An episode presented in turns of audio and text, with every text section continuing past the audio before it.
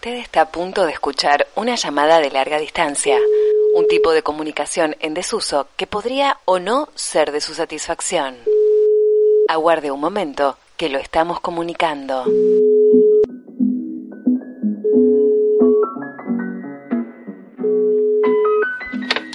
Hola Flor, ¿me escuchás? Hola Pabli, perfecto, sí. Primer día de salida, día 50 y acá se pudo salir. ¿Y qué hizo la flor? No salió.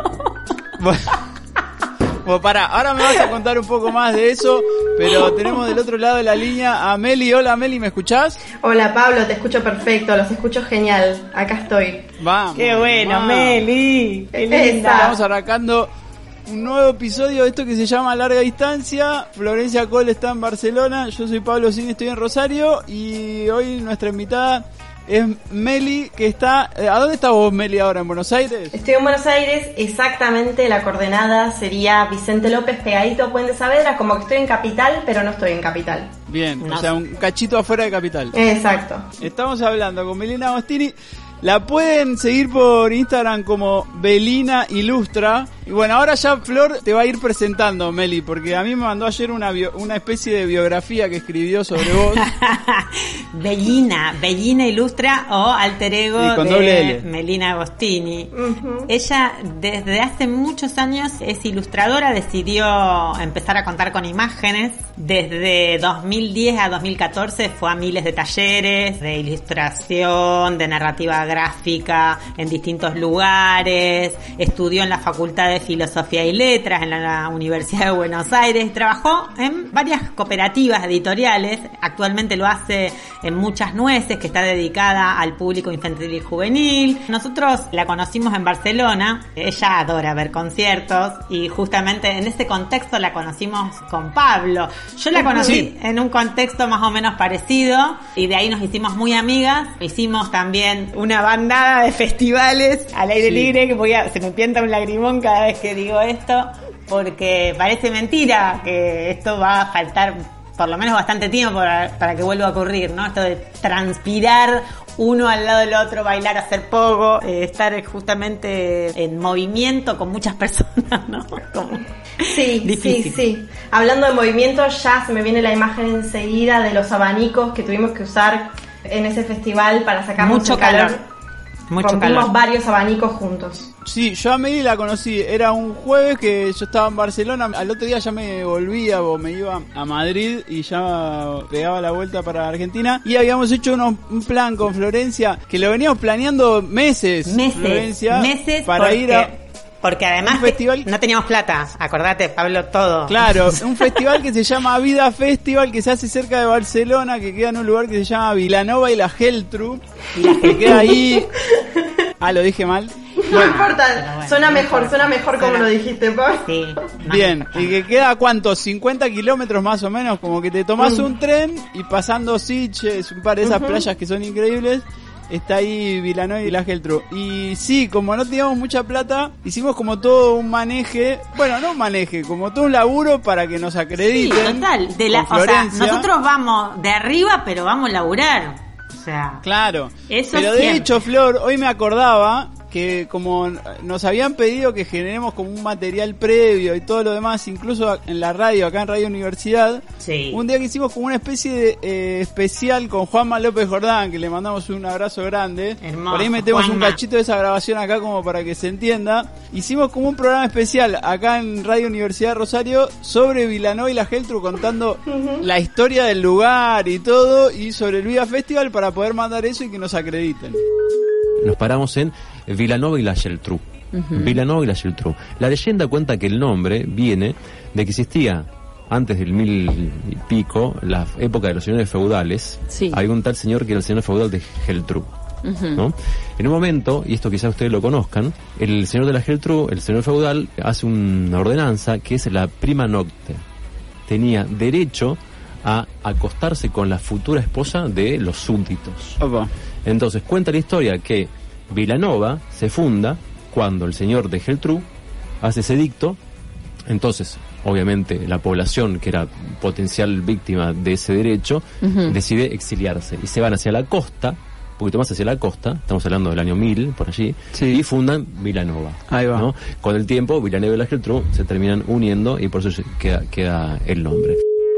Nosotros pedimos que nos acrediten a los dos, nos dieron una sola acreditación y entonces al final quedó a nombre de Florencia y ahí el día que fuimos, bueno yo ahí la conocí a Meli porque fuimos los tres juntos y pasó algo. También habíamos pedido hacerle una nota a Santiago Motorizado o a, los chicos del Matón Policía Motorizado porque nos cuadraba con el interés de un medio argentino en ir a cubrir ese festival, ¿no? Entonces Florencia tramitó eso y dijeron, bueno sí, tenés que venir a hacer la nota a las 3 de la tarde. Sí, a las, Entonces a llegamos las- todos- a las 2 de la tarde, exactamente. A las 2 de la tarde. Hacía 42 grados de sensación térmica. Entonces llegamos a este lugar y lo primero que había que hacer era ir a hacer eh, esa nota. Bueno, yo le dije, Flor, me parece que tenés que ir vos sola porque a mí no me van a dejar entrar. No, vamos, vamos, vamos. Yo Entonces porque fuimos. contá que además hicimos una vaquita y compramos entradas para los tres. Sí, claro. sí, No, pero sí, también claro. hay un, hay un detalle que puedo agregar, que es que exactamente hace un año, yo lo recordaba el otro día, Flor, yo estaba armando una previa de lo que podía llegar a yo a colaborar como prensa para el Vida en colaboración con Feminietas. Ir como redactora de Feminietas, pero redactora ilustradora, o sea, como esa combinación. Claro. Entonces, Total. Es claro, verdad. Yo iba con ese pase. Entonces dijimos, bueno, dos, tres, más o menos lo mismo, banquemos. Y si no, de última, esperamos ahí al lado, vamos a estar en la playa, divino, de 2 a 6 hasta que empiece el festival. Sí, ¿Qué nos claro. importa? Dijimos. Ya fue, fuimos los tres. Igual Fuimos los tres, pero cuando hecho- llegamos, el festival no era al lado de la playa, era como a 4 kilómetros de la playa, en un lugar en el medio de la nada. Entonces fuimos los tres a ese lugar, porque eh, Flor tenía que retirar la acreditación y hacer la nota. No nos dejaron entrar los tres, entró solamente Flor y con Beli nos tuvimos que volver caminando esos 4 o 5 kilómetros, no sé cuánto era, Entonces, en el medio de la nada, pero... Delirante, delirante. Yo me acuerdo que goteábamos, goteábamos, pasamos por un kiosquito en el medio de la nada a comprar una botella de agua y era la botella de agua fría y una caminata que no sabíamos a dónde nos llevaba, pero Sin creíamos que... sombra, sin sombra, sombra. absoluto. No, no, no, el Pero peor era- escenario- un lugar era Chicos, así ¿por como qué- por qué no hicieron dedo? eh, industrial pero de lo o sea que no sabíamos dónde estábamos. Y, y el Google Maps me decía ahí mira son cuatro kilómetros caminás más o menos por ahí Y había, y, y vas a llegar había de un- vuelta a la estación de tren. Había un colectivo, pero tampoco pasaba, recordemos todo. no había un colectivo que pasó que estaba esperando para ar- arrancar el recorrido y nos dijo no acá no se puede subir. Es allá en 200 metros y en lo que caminamos los 200 metros pasó y nos dejó a pata Real, real. Así Sí, que sí. bueno, así fue el principio del festival. Todo, Claro. todo para estar eh, en un lugar que además paradisíaco, soñado, porque la verdad que el festival era en el medio de una masía, en un bosque, lleno obviamente de naturaleza, árboles, todo hermoso. Había una variedad de escenarios, que algunos eran adentro de un barco, y otros eran abajo de, eh, no sé, un bosquecito. Sí, eh, nada, hermoso. La verdad que valió la pena. Nada, después- pero, A ver, para pero, terminar el ¿se relato del día, Claro. en algún momento caminamos los cuatro kilómetros, volvimos, terminamos yendo a la playa, Florencia volvió a hacer la nota con Santi motorizado, que estuvo buenísima y vamos a pasar una parte también hoy acá y fuimos al festival y el festival estuvo buenísimo. No. Además, hace un rato estaba viendo unos videitos que filmamos ese día y me dio una especie de... Saudachi. Sí, porque por un lado, uh, qué bueno. Y por otro lado, uh, ¿cuándo volvemos a ver tanta gente junta? Bueno, vamos a estar reviviendo algunas partes de ese día que fu- yo fui la única vez que la vi a Meli, en realidad, porque Meli, vos estabas viviendo, estuviste viviendo en Barcelona mucho tiempo. Claro, exacto. Yo viví un año y medio, un poquito más de un año y medio. Tuve la suerte de ese año y medio compartirlo de cerca con Flor, hay que decirlo así. Eh, Sí. Porque en realidad yo fui con una idea de ir un par de meses, algo muy concreto, ir, volver, tucu, tucu, taca, taca. Y no, no fue Sí. así, se fue estirando, me fui quedando. Y bueno, como que en este panorama, ya a esa altura de mi viaje para el festival, eh, estaba súper enraizada ya, con proyectos que iban saliendo de un lado del otro, que bueno, ya podemos ir contando. Y bueno, me, me vine para acá el, exactamente el 13 de marzo. Uno de 13 los marzo. últimos vuelos que Claro. se hicieron, o sea. Exacto, yo saqué, sí, hace un par de meses ya tenía el pasaje porque, bueno, mi plan era volver a Buenos Aires. pero la verdad es que nunca tuve tanta suerte en mi vida porque saqué justo un pasaje que fue el casi fue el anteúltimo que voló de Barcelona a Buenos Aires. Si no hubiese sido por eso estaría ya, creo que estaría ya, tranquilamente. Estaría. Claro, fue el vuelo la última semana antes de la, de la cuarentena obligatoria de acá. Sí. Pero ya en cuarentena de allá de Ya Barcelona, ahí en en, ese, en, en el medio de eso, ¿no? Miren, la sensación era que yo iba avanzando con mis valijas de 1500 kilos cada una, solo con libros básicamente, y atrás iban cerrando puertas. ¿Vieron como la gente 86 es? Sí. El la Sí, gente- sí, bueno, sí. que se van abriendo las puertas. Bueno, era igual, pero yo sentía que se iban cerrando de atrás y yo iba pasando justo, justo, y una más, y una más, así, taca, taca, taca, hasta que algo me escupió en Ezeiza y acá estoy.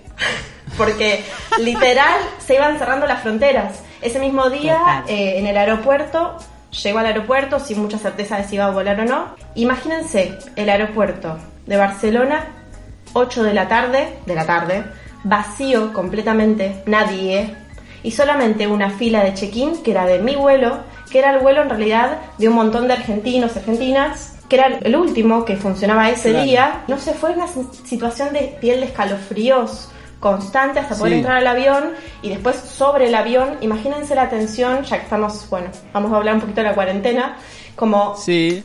Imaginen un vuelo. Todos barbijos, todos absolutos con barbijos. Yo no, porque yo estaba Ah. como rebelde todavía. Tipo, no, yo voy a llegar, voy a abrazar a todo el mundo. Claro, yo estaba toda esta mega época. rebelde, sin sentido. Te, te ubicás, Flor, ¿no? Sí, ya la gente nos miraba muy raro porque nosotros nos seguíamos dando beso y abrazo. O sea, era todavía, no era oficial la cuarentena acá, pero ya era una grieta muy grande de eh, el que te miraba de lejos, el que ya no se daba besos Claro. ni abrazos. Sí. Era y raro. se- yo me senté del lado del pasillo, el lado de ventana estaba vacío, el avión era como de capacidad de 380 personas, así uno enorme, seguía entrando gente, gente, todo con barbijos, todo tipo de barbijo, barbijo N95, barbijo, ya ahora sabemos los modelos de barbijos. Claro. Y mi asiento al lado de la ventana seguía vacío, seguía vacío, seguía vacío, gente con pánico, gente tosiendo a no más poder. Yo decía, si no me contagié hasta ahora, me contagio acá, no hay otra. Claro. Y Sí. llega una chica, se sienta al lado mío, sin barbijo, panuelo verde en la mochila, y me dice, ay, menos mal que me tocaste vos, te digo, porque no puedo creer que la gente está tan paranoica. Así que tuve la suerte en ese momento de volar con alguien con la misma sintonía, nos la pasamos charlando, la pasé re bien en el vuelo, las dos éramos las únicas que nos reíamos en todo el avión, y yo creo que eso me sanó. Mi, Claro. mi viejo siempre dice, reírse sana, y yo te juro, te juro que eso... vos, vos llegabas a Argentina en este contexto con muchas ganas de ver a tus abuelas, a toda tu familia, a todas tus amigas. Ganas de abrazar, de abrazar, de Y abrazar. sabías, sabías que no lo podías, contá si querés esto, sabías que no lo podías decir Claro, y ya te habían dicho, tu Claro. familia incluso que no quería verte. Tuviste que tener esos 15 días de aislamiento total. Exacto, entonces, bueno, mi, mi plan inicial era llegar a la casa de mis viejos, que es donde estoy ahora, y reencuentro familiar, que durara meses, ya no me importaba nada. Y también tengo mis dos abuelas, que son de una historia aparte, que viven juntas, son consuegras, digamos, y viven a Ajá. dos calles, a dos cuadras de lo de mis viejos. Entonces, un plan era estar por esta zona. Pero con todo esto, los días anteriores, amigas que me querían ver, mi familia además, me empiezan a decir, mira, vos hasta que no cumplas la cuarentena, no te vamos a ver porque vos venís de España. Claro. Y ahí a mí me empezó los primeros días España el una ira, una ira. Yo no soy una persona que me caracterice por la ira, pero empecé a sentirla, ¿no? En todo el cuerpo. Y dije, no, no, no puede ser, no puede ser, esto es como una película de ciencia ficción, hasta que creo que el último día antes del vuelo me convencí de que, bueno, sí, iba a tener que hacer la cuarentena mía propia. En Claro. Argentina todavía no había situación No. eh, de decreto, claro.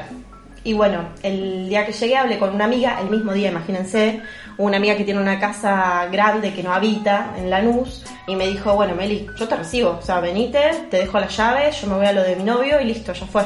Así que caí a Valentina Alcina, directo de 6, sin escalas, me subí Sí. a un Uber, a Valentina Alcina, a una casa desconocida, con mi amiga que no veía hacía más de dos años, nos abrazamos, ella me abrazó, lo valoré muchísimo, Sofi, si estás Sí, escuchando. se arriesgó mucho. Llovía, ¿vieron cuando todo es tipo película? Todo película. Me gusta Sí. mucho contarlo porque realmente, eh, aparte no se lo conté a muchas personas todavía, chicos. Y bueno, y me quedé ahí 15 días en una casita del bien y del amor con dos gatitas que me salvaron la vida porque fueron mi único contacto durante esos 15 días de, de vuelta al país. Uf. ¿Y fueron largos, Meli, esos 15 días o no? A mí se me pasaron volando realmente porque como que estaba en un limbo y me enfoqué Claro. me enfoqué mucho en una tarea que si quieren después cuento cuál fue, que tiene que ver con la ilustración y tuki, metí mi cabeza ahí como en un frasco y se me pasó volando. Y después ya me vine para esta zona a ver a mi familia y acá estoy. Pero la verdad que por suerte se me pasó volando. No sé cómo ustedes perciben el tiempo porque está como un poco... rari- rarísimo. Y es rarísimo.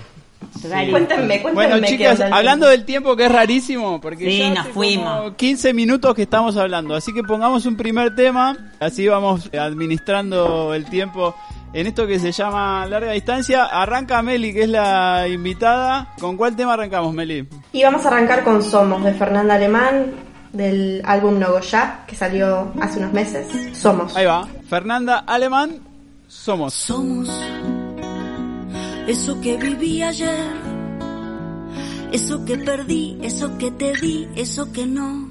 Somos eso que sentí ayer, eso que te dije y lo que no también. Somos, somos de piel, somos vibrando y al revés. Somos eso que elegí, eso que no sé. Somos,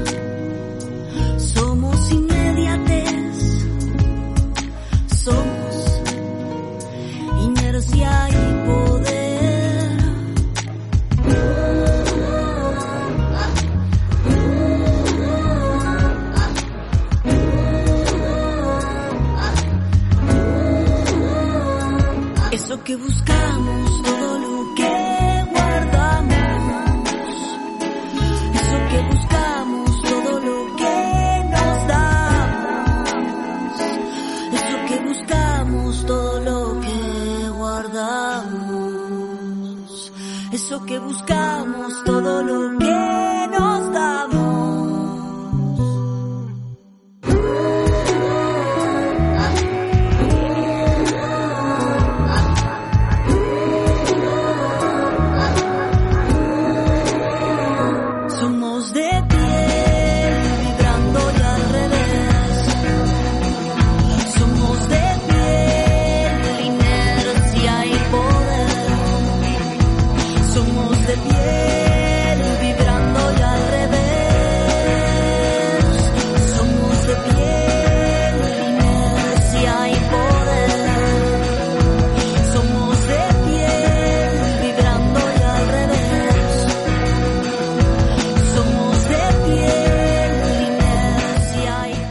Estábamos escuchando a Fernanda Alemán, el tema se llama Somos. ¿Sabes que no la conozco a Fernanda Alemán, Meli? ¿De verdad? La conocimos en No. Barcelona también. Es mendocina. Contale, Meli, vos viviste con ella también. Contame, Meli. Claro, es que por eso elegí este tema.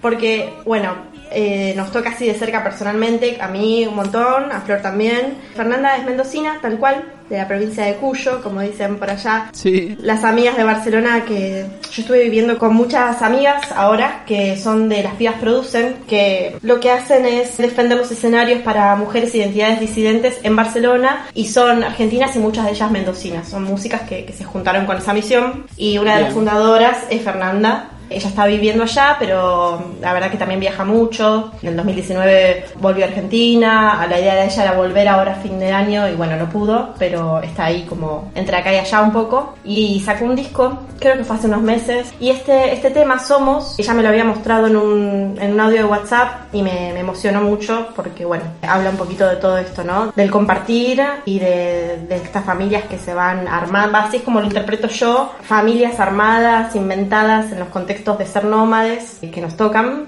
Y hablo en plural porque hablo, siento que hablo con Flor. Y bueno, salió también justo la semana pasada el video en YouTube de este tema que lo produjeron las pibas REC, claro, que son como otra parte de la asociación civil que armaron que producen todo multimedia, las chicas. Así que lanzaron el videoclip y está bueno. Ahí vamos a dejar el link seguro, ¿no, Pablo? Para que Sí, lo puedan claro. ver también. Sí, sí. Hay escenas de Barcelona, amigues ahí en el, en el video, así que bueno, por eso lo elegí. Y la verdad que laburaron colectivamente, fue como una iniciativa bastante a la par de Feminietas, por eso también los conocemos bastante bien a, a- a las producciones. Armaron una movida alucinante en una especie de club cultural que queda en el Born, primero en algunos otros sitios y ahora finalmente en la RAI. Lo venían haciendo con una asiduidad de cada 15 días más o menos, unas juntadas la verdad, maravillosas y con unas jump de improvisación también que se armaban hasta altas horas de la madrugada, también súper interesantes y con muchas intenciones también de hacer una gran convocatoria que no sabemos si va a quedar ahí en suspenso este año. Así que bueno, saludamos a las pibas, producen en las pibas Reca. Hablando de, de- estás hablando de Barcelona, Flor, y arrancaste contando eso que es, como es el primer fin de semana que están abriendo, se puede salir, Cont- contanos un poco de esa parte. Sí, bueno, recordemos que acá se habla de la desescalada. Eh, es una palabra bastante particular. Yo vengo hablando de las Sí. palabras desde que comenzó esto, día 50 hoy de cuarentena obligatoria dentro del estado de alarma y se empezó a hablar como empezaron a descender los contagios, a pesar de que son altos todavía, hay mil contagios por día acá, o sea, pero Sí.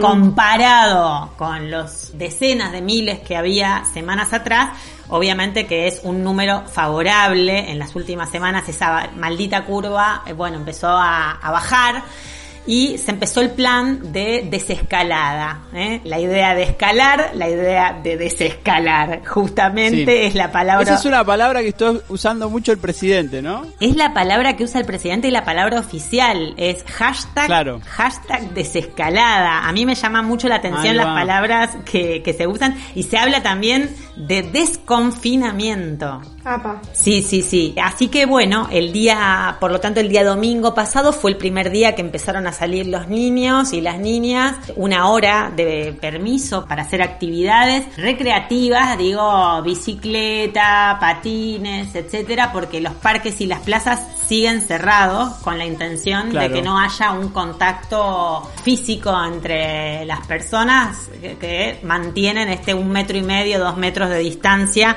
por Sí. pedido de todas las personas de sanidad pública que insisten con esta idea. Así que bueno, empezó este plan que va a contemplar cuatro fases. Arranca en el día de hoy las salidas para las personas adultas para hacer una hora de ejercicio. Hay como horarios, ¿no? Determinados. Sí, es muy particular lo de los horarios porque, bueno, de hecho yo no salí porque eh, me levanté tarde y solamente puedes salir, claro, puedes salir de 6 de la mañana, atenti, hasta las 10. Claro, yo me levanté al mediodía y ya perdí hasta la noche, hasta las ocho y media.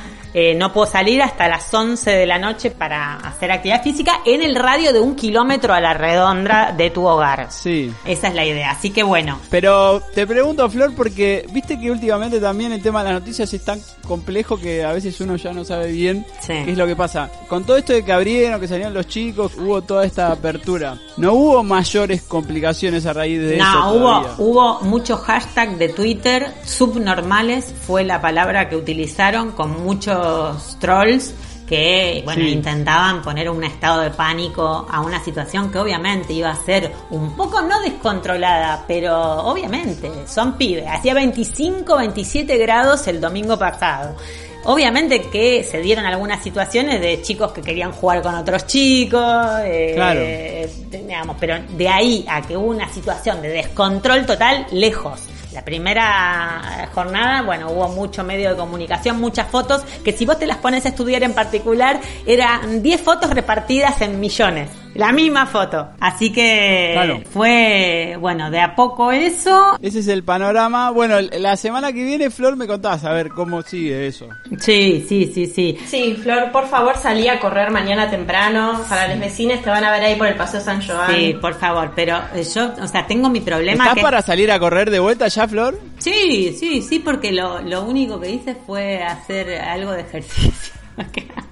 No, no sé, Claro. no sé si es para correr, pero sí, sí, calculo que Bueno, sí. aunque sea Un caminar trote, un un rato. Sí, sí, calculo que voy a salir. Bueno, ponemos un poco más de música, Flor. Arrancás vos. Bueno, traje Mel y Pablo el primer tema del último disco de Fiona Apple, un disco, la verdad, que me encantó Sí. de principio a fin, son 13 canciones.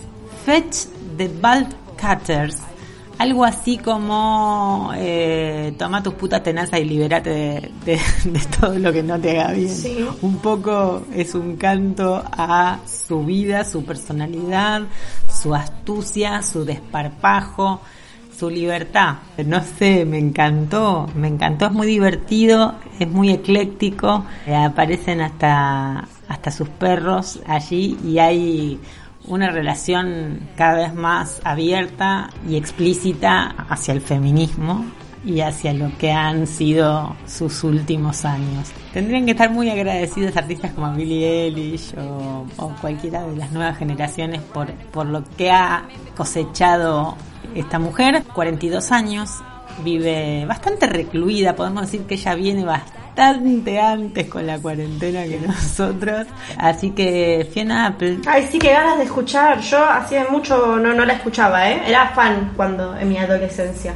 Sí, sí, sí, que bueno, lo voy a escuchar. Muy bien criticado en todos los portales. eh, y estoy leyendo que es el primer 10 que la revista Pitchfork le pone a un disco en 10 años. Wow.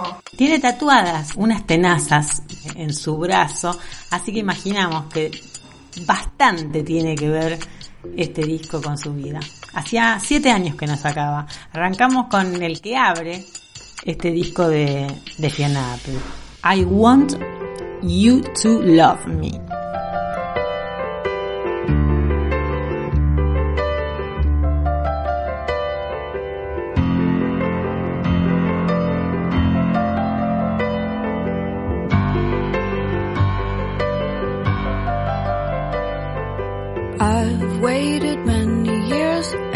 Print I left upon the track has led me here. And next year it'll be clear this was only leading me to that. And by that time I hope that you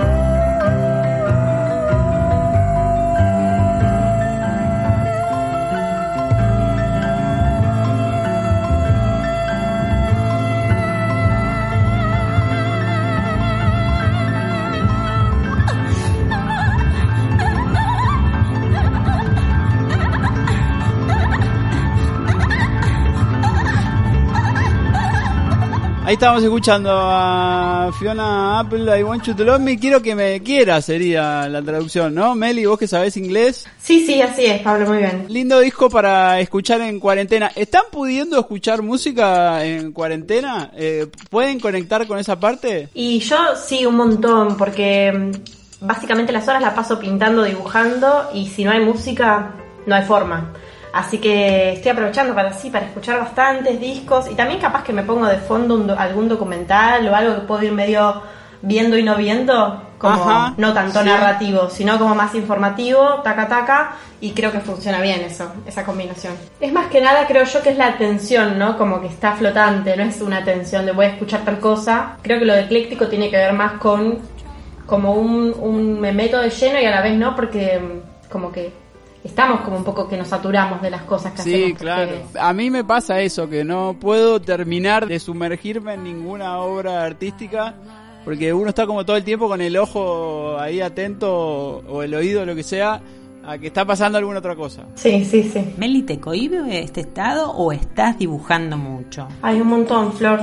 Ahora mismo los estoy dibujando ustedes, imagínense. Claro, porque yo iba a decir eso, yo eh, la conocí a Meli un solo día, pero la sensación que me quedó es que no para de dibujar nunca. Es un poquitito un problema. Anda con un cuaderno y cuando te descuidas eh, está dibujando algo que está sucediendo. Lo cual a mí la Sí, primera sí, vez me sorprendió y después ya me di cuenta que era como Estás, normal. estás en mi cuaderno de... Estás, Pablo, en mi cuaderno de dibujo.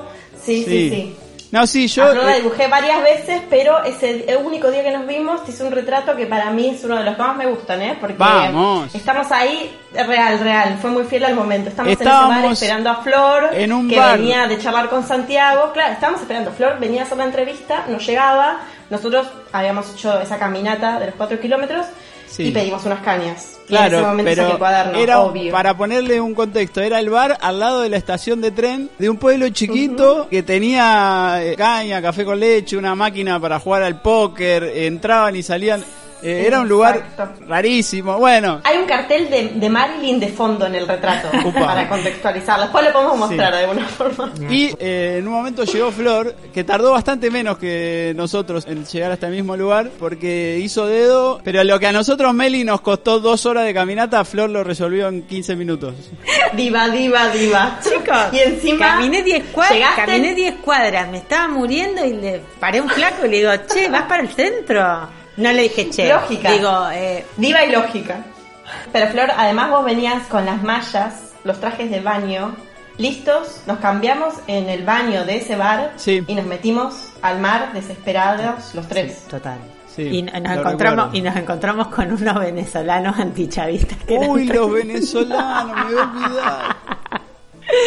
Y vos perdiste un aro, Flor. Yo creo que lo perdiste a propósito para. para irnos. Chicas, pongo un tema yo ahora y seguimos hablando. Quiero saber bien igual cómo terminó la novela de Meli de la vuelta a la Argentina también. Por favor, Eso. yo también. Voy a poner ahora uno de un artista que mm, tocó en el Vida Festival cuando fuimos, pero yo creo que cuando fui al festival ni la conocía. En realidad tocó uno de los días, porque el festival eran tres días, yo fui uno solo, después ustedes fueron los dos días siguientes, fue uno de los otros Claro. dos días que es eh, Sharon Van Etten. Y yo recién como Uh, que hermoso. entró en mi radar en este último año, el tema este se llama Seventeen, que me parece buenísimo. Uy, lo amamos, Sí. lo amamos. Así que amamos, amamos. escuchamos este tema y seguimos.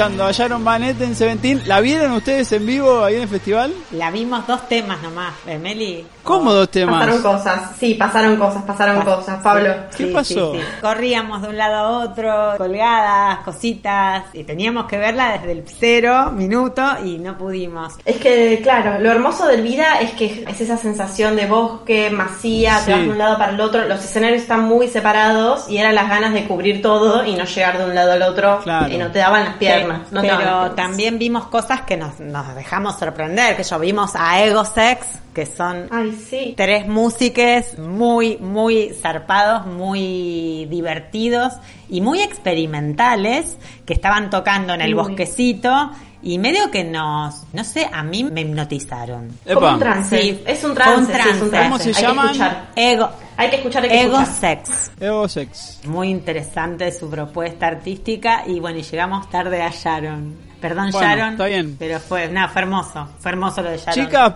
ya que volvimos ahora al, al Vida Festival, y porque tenemos algunos como contenidos que vamos a ir metiendo adentro del podcast, y uno tiene que ver con eh, alguien que hace radio ahí en España, que lo encontramos ahí en el festival, Flor, que es Ángel Carmona, que es un periodista que trabaja ahí, tiene un programa a la mañana. Yo lo que me acuerdo es que cuando llegamos me dijiste, mirá que va a venir Carmona, que dijo que venía al Vida, no sé qué, y cuando estábamos viendo a él mató, eh, en un momento lo vimos saltando en el público. Pongamos un cachito del audio eh, en el que habla contando lo que fue ese festival, lo que él se acuerda del festival, y seguimos. Dale. El Vida Festival, madre mía, el Vida Festival. Qué placer, qué placer. La verdad que he ido a todos. Creo que he ido a todos, sí, no he perdido todavía ninguno. Y bueno, tengo la sensación que, que este año no es que me lo vaya a perder, sino que todos vamos a tener que esperar un poquito más de tiempo para que llegue. Del, del último año, porque ya se me mezclan, la verdad, uno de los recuerdos más vividos que tengo es una presencia y una ausencia. La ausencia fue la de Beirut. Sacondo no pudo ir, anuló el concierto de Madrid y Barcelona y fue una, una jodienda porque todos teníamos muchas ganas de ver a Beirut, aunque su último disco no, es, no está entre mis favoritos, pero nos hubiera encantado verlo. Y, mm, y entonces lo que pasó fue que Sharon Van Etten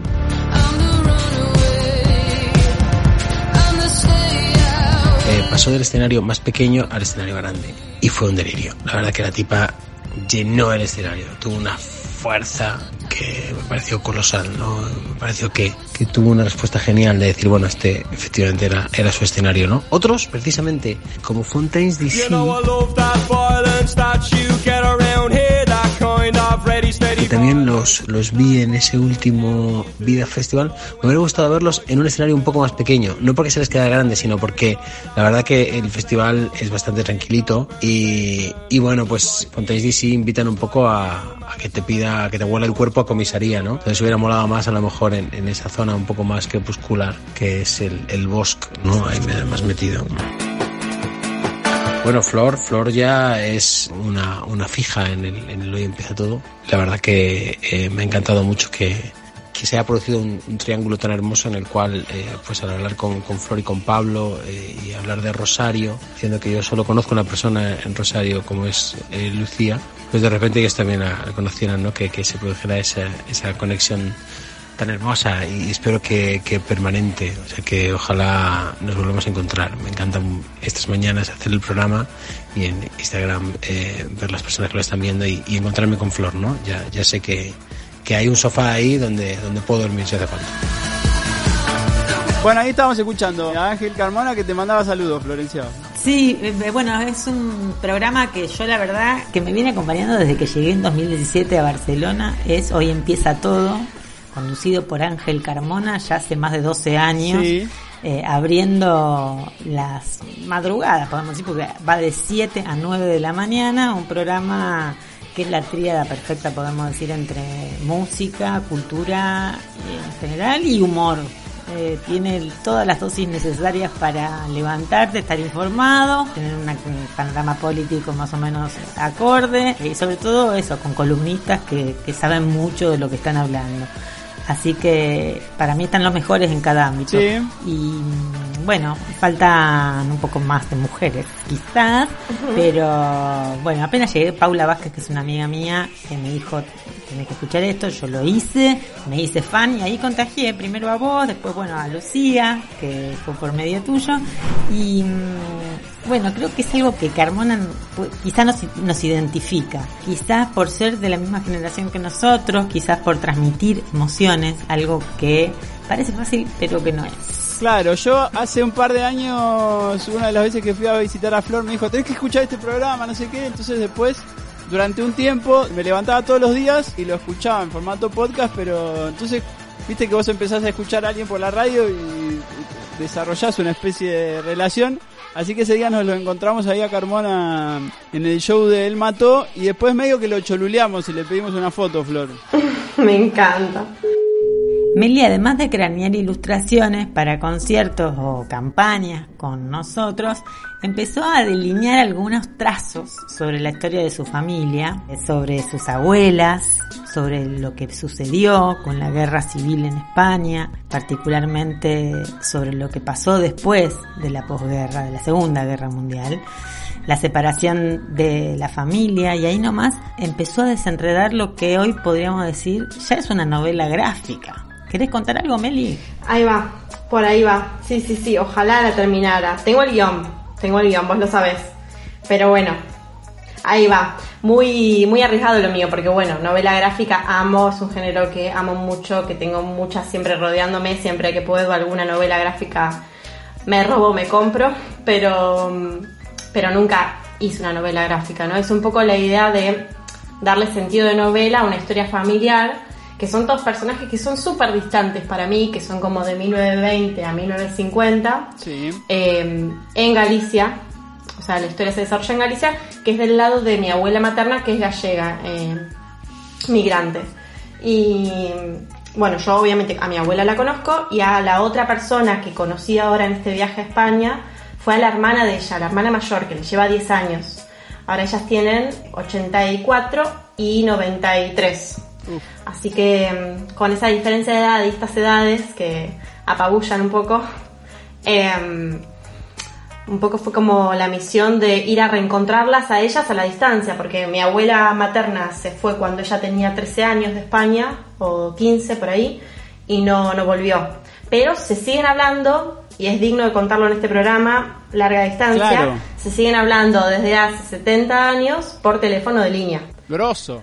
Literal. Se hablan como de cosas de rutina, ¿no? Pero nunca con una intención de reconstruir algo o de... Como que en las charlas que yo la he escuchado a mi tía abuela desde Buenos Aires, Sí. alguna vez yo de chica, escucharla ella por teléfono, su voz, pero para mí era un poco un fantasma, porque era como que hablaban de qué cocinaste hoy, qué hiciste, Claro. y demás, pero el pasado seguía siendo pasado. Como alguien Entonces, habla con este su hermana que vive en otro barrio Tal de la misma ciudad. Me dio una locura, ¿no? Pero bueno, evidentemente como ellas vivieron la separación en una época en que era imposible volver a encontrarse, o era muy difícil volver a encontrarse, quedaron en ese modo. Así lo interpreto yo. Claro.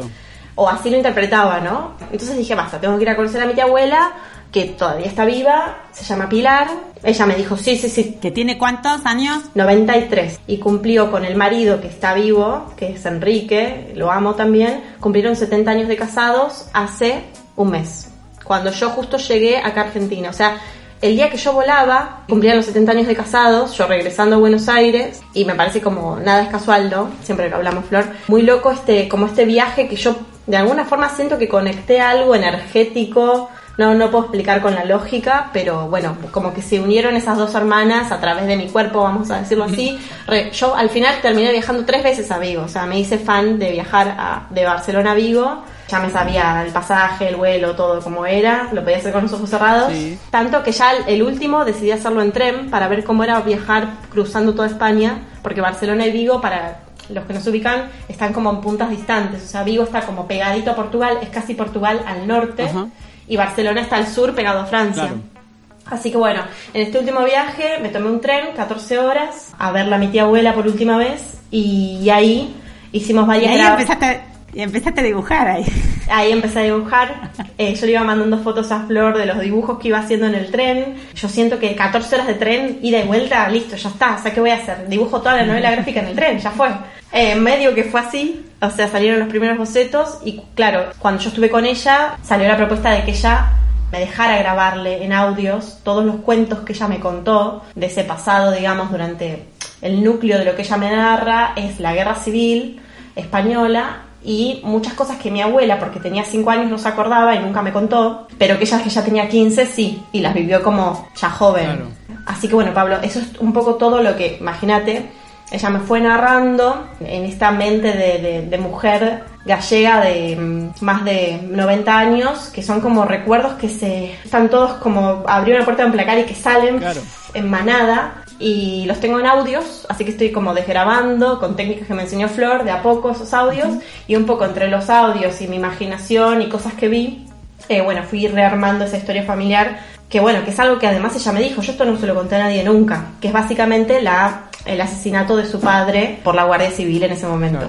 Entonces, de ahí, bueno, como que se me salieron un montón de fantasmas, me quedaron en la mano, los estoy empezando a dibujar, a bajar a guion, y eso fue lo que me tuvo entretenida mis 15 días de cuarentena y confinamiento. O sea, ¿llegaste y, y seguiste con eso o te pusiste eh, tu cabeza a funcionar ahí, ahí adentro? Me entregué, me entregué porque la verdad que yo hoy, le, contándole a mis viejos, a mi hermana, les digo, me poseyó algo, yo no era. O sea, yo esos 15 días no fui, no fui Meli. Claro. Era como que era una energía dentro mío de, bueno, hay que bajar esta data, ponerla en forma y ya está, porque también es pesado. O sea, cualquier historia familiar es una carga que yo lo vivo desde un lugar súper placentero y súper desde la literatura, tratando de darle vuelo, tratando de usar la metáfora, tratando de un montón de cosas, ¿no? Porque también lo veo con esta distancia histórica necesaria que mis abuelas o mi madre no, no tuvieron. Pero igual es un peso. Entonces hay un poco, no sé, con cualquier cosa creativa, ¿no? Siempre está esta cosa de disfrute, pero de peso al mismo tiempo, por Sí, el la compromiso, densidad. la densidad, la espesura de las cosas y como un poco esto de poder de alguna forma sacarlo. ¿Vieron cuando están haciendo una masa de un pan? Sí. Y les queda como la harina entre las manos y bueno, terminar de traca, traca, traca, armar la masa y dejarla ya ahí, que no sea parte tuya y poder verla. Eso, eso sentí. Hermosa la metáfora. Porque después te lo vas a comer igual. ¿Cuándo lo vamos a poder eh, ver a eso? Mi idea es este año, 2020, que sirva para eso. Claro. Que sirva para que salga, termine de salir. Bueno. Y bueno, y mi, mi, mi fantasía, Pablo, es al año que viene estar en ferias allá, en España, con Flor, presentando el libro, ir a Bolonia, a Italia, porque no, también. Ya está, vamos a Bien, soñar. Así que vamos, estoy apurando vamos. para Esa eso. es la actitud. Meli, el nombre es Los Escapados, sigue siendo esa el nombre. Ese nombre sí lo voy a respetar a rajatabla porque es el nombre que me dio mi tía abuela. Mi tía abuela dijo, siempre quise escribir una historia, nunca me animé porque tenía miedo de usar faltas de ortografía, o sea, de faltarle a la ortografía, entonces nunca la escribí. Pero si lo hubiese escrito, se hubiera llamado Los Escapados. Bien. Así que bueno, ese es el título y le elegí un subtítulo que es Ese faro solo alumbra fantasmas en la oscuridad. Ahí va, por ese lado, imagínense. Ya tenemos un objetivo para el año que viene, Flor, que es ir a la presentación de la novela gráfica de Meli.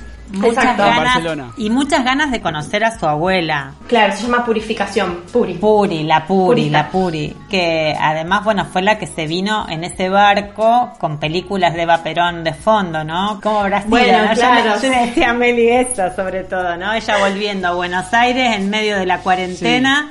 Y Sí. pensando en ese barco, en su abuela Purificación, en el marco de la guerra civil, con su mamá de la mano, con las películas Claro. de Vita del barco. no Sí, sé, porque ella- ellas vinieron justo, justo después de la Segunda Guerra, cuando terminaron. Así que llegó para acá, para el peronismo, y tiene un montón de relatos. Llegaron a vivir a Valentina Alcina, que fue justo de casualidad total, absoluta, que parece una historia mal, mal escrita, al barrio donde yo terminé llegando después de la, a hacer la cuarentena. Claro. Así que imagínate, Pablo, si no escribía el guion ahí, no lo escribía en ningún lugar. Y tu abuela no quiso volver nunca a España, no pudo, no... Claro, no, nunca quiso, nunca quiso volver a España. Yo crecí con ella, ella fue como la- una de las personas que me crió, ¿no? Y yo siempre escuchaba que ella decía, no, porque le tengo miedo a los aviones. Y yo siempre lo creí. O sea, vieron cuando na- creces, Sí, naces claro. con historias, que las crees, las haces parte. Y claro, cuando yo estaba en el primer avión que me tomé a Vigo, me agarró una taquicardia que dije, me muero acá y nadie se va a enterar en dónde estoy. Y la entendí a mi abuela. Y dije, claro. No le tenía miedo al avión, le tenía miedo a volver. Si a mí me está agarrando este, este frío de emoción, ¿cómo no le va a...? O sea, es, es por cómo lo transita ella, por su personalidad, que yo creo que heredé bastante. Creo que nunca se animó porque hubiese sido demasiado el reencuentro. Pongamos música, chicas. Dale, dale. Y vamos con el segundo de Meli. Bueno, me encanta. Y vamos con este tema que se llama Robo de Mar, de la banda Los Besos, que mm, yo la verdad que no, no la conocía mucho, pero últimamente en cuarentena estoy repasando toda la discografía y este es el último tema que sacaron con video incluido hace dos semanas también poquito. Así que está bueno para escucharlo ahora. Los besos, robo de mar. Yo nadaba en un banco de arena cuando una ola me trajo una pulsera de perlas. A buscar mi remera y la sequé. Qué berreta que era. Yo te la mostré vos, me dijiste ese robo de mar. Ay, no, qué hermosa, ay, no, qué hermosa. Y ya la noche entraba al cielo cuando vimos que del mar de perlas un tapiz y en sus destellos algo escrito que aún nos hizo lagrimear y otros sonreír. Yo nadaba en un banco de arena cuando una ola me trajo una pulsera de perlas. Fui a buscar mi remera y la sequé. Qué berreta que era. Yo te la mostré vos, me dijiste ese robo de mar. Ay, ya no, qué hermosa, ay, ya no, qué hermosa. Y ya la noche entraba al cielo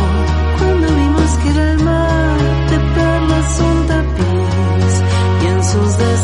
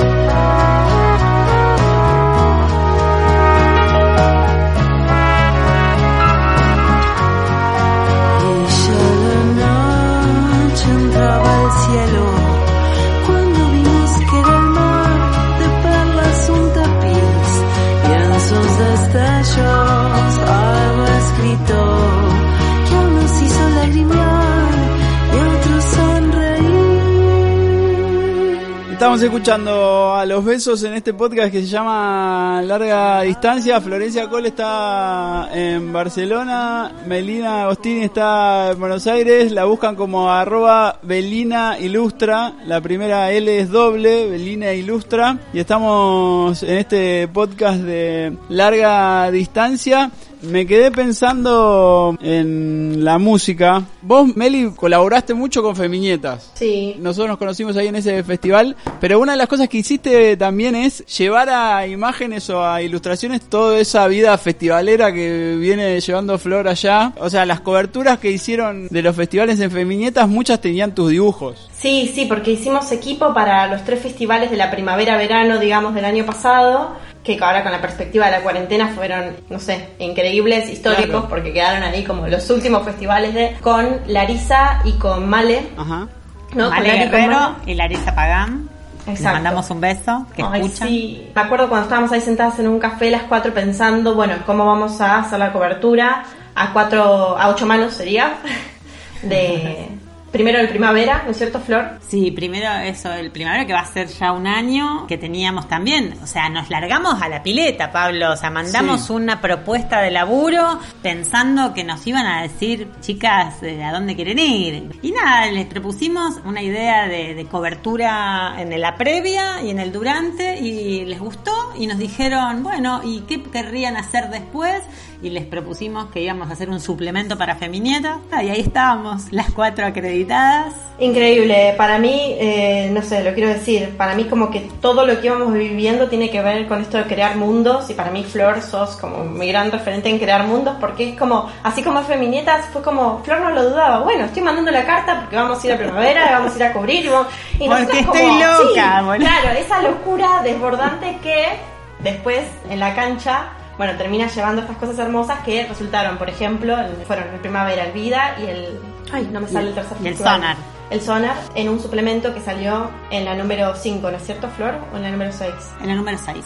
En la número 6 de, de Femi. Y ahí te conocí también tu faceta de amor absoluto a, a la música, a los festivales, esas bandas que yo no tenía ni idea que existían. Porque además, también, Pablo, nosotros somos de otra generación. Se puso a estudiar la grilla del festival y a investigar muy puntualmente a ver qué era todo lo que iba a pasar ahí. Y hasta eh, lo que tenía, al menos lo que yo vi, es que tenía ya un dibujito hecho de cada uno de los artistas que iba a ver. Sí, sí, sí, con el Vida pasó eso porque hicimos una propuesta para el Vida de cobertura ilustrada y lo que hicimos fue una selección, o sea, una selección previa de mujeres del Vida, digamos, como al escenario, las mujeres al escenario para hacer ese recorte. En el Primavera sí me pasó que yo veía eh, los carteles y todos, eran todas bandas que yo quería escuchar, así que fue una locura, para mí fue mucha psicodelia, específicamente, digamos, toda la música australiana me, me- me copa mucho hace muchos años, como que no sé, hay una antena ahí que yo cualquier cosa que viene a Australia, Tuki, la escucho. Algo está dudas. pasando, decíamos Sí, sí, con. Melissa. Algo está pasando en con Australia. Flor, claro, y veíamos capaz que sí, a alguien que tocaba a las 3 de la tarde que no conocíamos y después veíamos y decíamos, wow, Australia, como que ya era el, el colmo. Lo disfrutamos mucho, pero sí, estuvo buenísimo que con Flor nos conocimos desde el lado del papel, de la imprenta, de hacer empatía con, con eso conocido de los medios, de la comunicación y poder compartir otras instancias que, bueno, vienen desde el placer, pero también desde esto. Bueno, me encanta esta banda y la verdad que no sé, nunca, nunca lo hubiésemos charlado. Y después de los festivales nos pasaba que nos encontrábamos a trabajar o a charlar otra cosa y poníamos de fondo X música que habíamos escuchado juntas en el festival y ya quedaba también como esa ese lazo entre Claro. los dos. No sé, la verdad que fue, Sí. fue hermoso. Está bueno. Y de escuchar a un pibito de 20 años y ser fan de un pibito ser de fan 20 de pronto. años. Gas, Gas Dapperton, ¿no? Sí, por favor.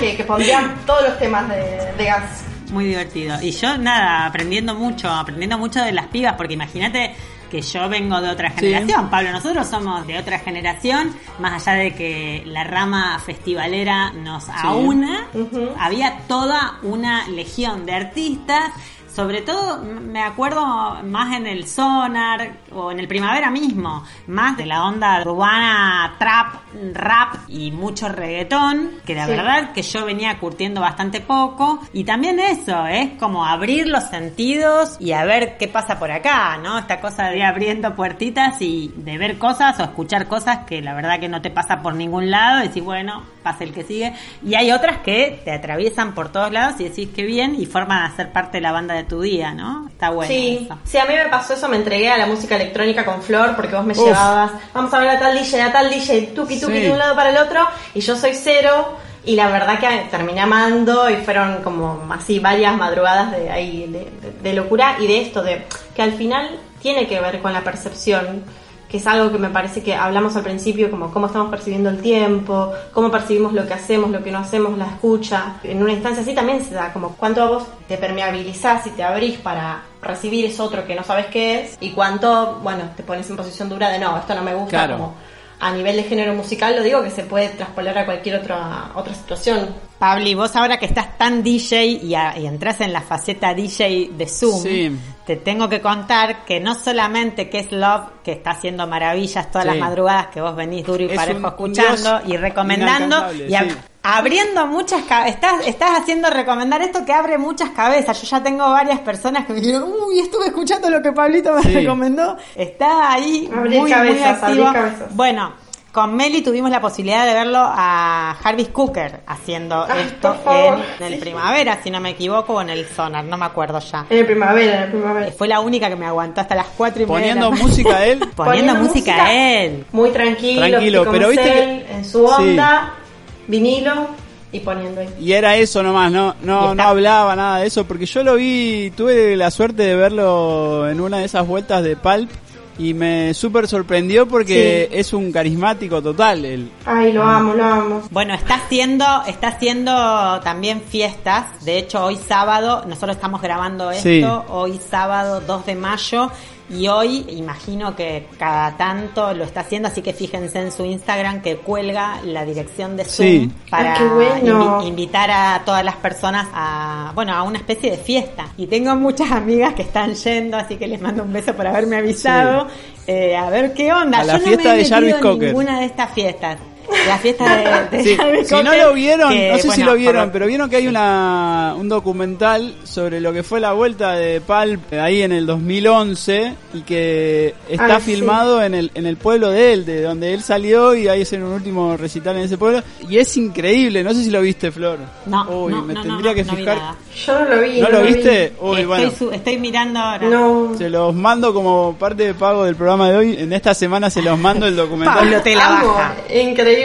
No, es increíble porque hablan todos los fanáticos de, de Pulp y hablan todos los vecinos y los que trabajaban con él cuando era chico. Y él cuenta que trabajaba en una pescadería y no sé qué. Y está hecho increíblemente. La película se llama Pulp, una película sobre la vida, la muerte y los supermercados. Si no, en inglés es Pulp, Life, Death and Supermarkets. Bueno, les voy a pasar un link en la semana para que la vean porque está hecha con, Qué buena, con un humor hermoso. increíble. Qué buen dato, Pablo, me encantó. Tiene muchos premios de festivales después de 35 años. Claro, porque es una peli que documenta lo que fue esa vuelta de Pulp. Pulp eh, es una banda que fue muy popular, bueno, muy popular. Fue una de las bandas inglesas de los 90. Después se separaron y vuelven ya todos bastante más grandes, hacen toda una gira y que termina ahí tocando en el pueblo de donde salieron. Y está hecho con mucho humor. Bueno, él es el productor justamente de esta peli. No, ya Se quiero la- verla. Ya que Yo tuve, tuve la suerte de ir a verlos al Luna, acá, en esa tanda de- del regreso. Mirá.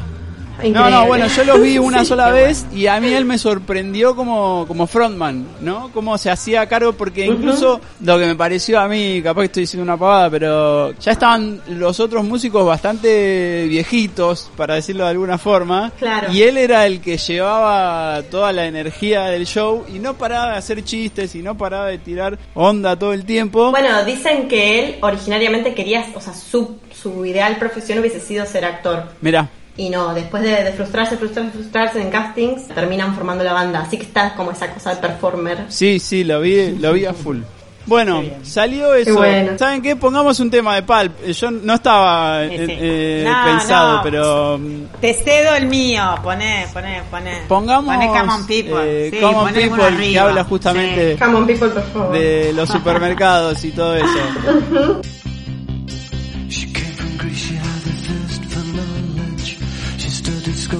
sculpture at St. Martin's College, that's where I caught her eye. She told me that the dad was loaded. I said, in that case, I'll have room Coca-Cola. She said, fine. And then in 30 seconds time, she said, I wanna live like common people. I wanna do whatever common people do. Wanna sleep with common people. I wanna sleep with common people like you. What else could I do? I said, oh, I'll see what I can do. I took her to a supermarket. I don't know why, but I it started there. I said, pretend you got no money. And she just laughed and said, oh, you're so funny. I said, yeah. I can't see anyone else smiling here. Are you sure? You wanna live like common people. You wanna see whatever common people see. Wanna sleep with common people. You wanna sleep with like me. But she didn't understand. And she just smiled and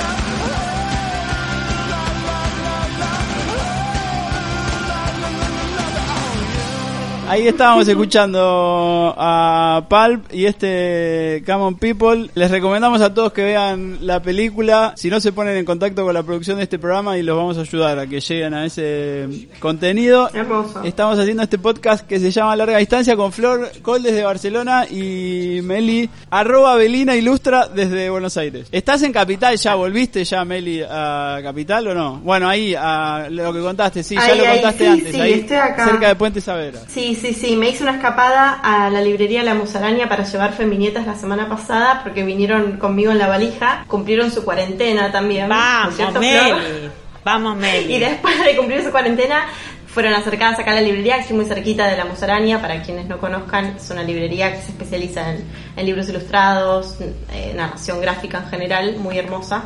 Muy Eh, hermosa. con, con un centro cultural también, talleres, bar, en Florida. Porque Meli, vos, nosotros pensamos siempre en Buenos Aires y Buenos Aires siempre es como muy cercana a mucho edificio, mucho cemento y nada que ver a donde vos estás viviendo, que es un barrio de casas bajas, de mucho verde, ¿no? Una Claro, cosa. claro, claro. Esto es como, eh, digamos, el primer cinturón del conurbano. Para el norte sería, como yo estoy entre Florida y Villa Martelli, pegadito a Puente Saavedra. En realidad es como que camino y estoy en Capital. Pero ya de este lado cambia tanto la infraestructura, esto de que no podés construir un edificio de más de cuatro pisos. Claro.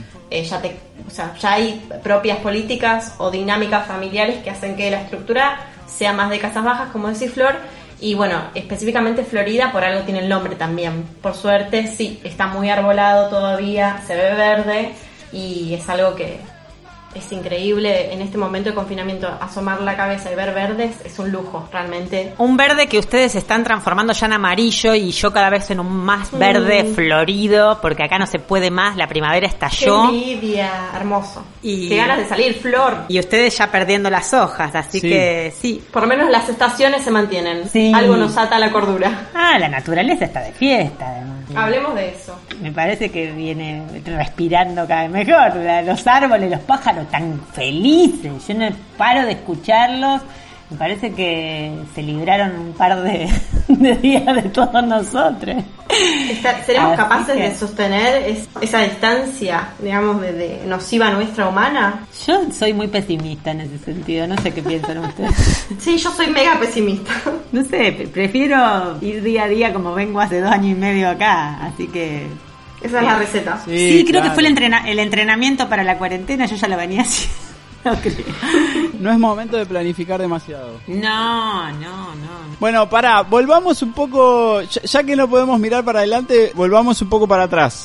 Justamente nos estuvimos acordando de un festival que fuimos los tres eh, el año pasado, el Vida Festival. Fuimos a verlo juntos, contamos toda esta historia, llegamos al lugar, nos fuimos hasta donde era el festival que quedaba lejísimo, nos tuvimos que volver caminando, pero vos en ese momento, Flor, te quedaste un rato justamente hablando con Santi Motorizado, haciéndole una nota. Sí, Pablo, que una nota que preparamos juntos, que no pudimos hacerla juntos, pero que ahí estaba el espíritu de Cini presente, Sí. porque, bueno, un poco yo me acerqué a El Mató por el programa que hacíamos juntos, más tarde que nunca, que era, bueno, un programa donde se escuchaba bastante música de todos lados y sobre todo de música independiente.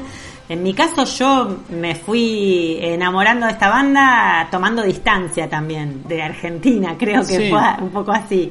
Así que bueno, amablemente en esa tarde calurosa de verano español, de verano catalán, mejor dicho, hablamos de un montón de cosas con Santiago, de sus inicios, de las giras que empezaron a hacer en Europa, Sí. de muchas anécdotas y también de su pasado como docente de arte. También. Algo totalmente desconocido. Yo había escuchado solamente una anécdota.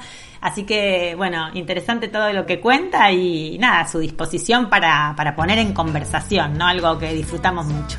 Hace más o menos un año, Flor hablaba con Santi Motorizado en Milanova y la Geltrú antes de que tocaran para el público español. Por ahí los primeros años no tanto, pero cuando se empezaron a editar los discos acá, cuando empezamos a venir de manera más seguida, veíamos la respuesta, ¿no? Y a nosotros nos ponía contentos y a la vez, viste, nos hacía sentir un poco como en casa porque era parecido a lo que solía o lo que suele pasar allá, viste. esa cosa intensa que se vive con el público en los shows. Pero después también nos poníamos contentos porque nos aclaraban y nos decían, eso no suele pasar acá, que la gente sea tan efusiva, ¿viste? Y que se ponga a bailar y a cantar con tanta pasión. Y me acuerdo de vez Sí, claro, en Granada me acuerdo, ¿no? Tocamos y pasó algo con, con Chica de Oro, una canción nuestra que la terminamos de tocar y la gente, el lugar se quedó cantándola, ¿no? Se quedó cantando el estribillo a capela, toda la gente.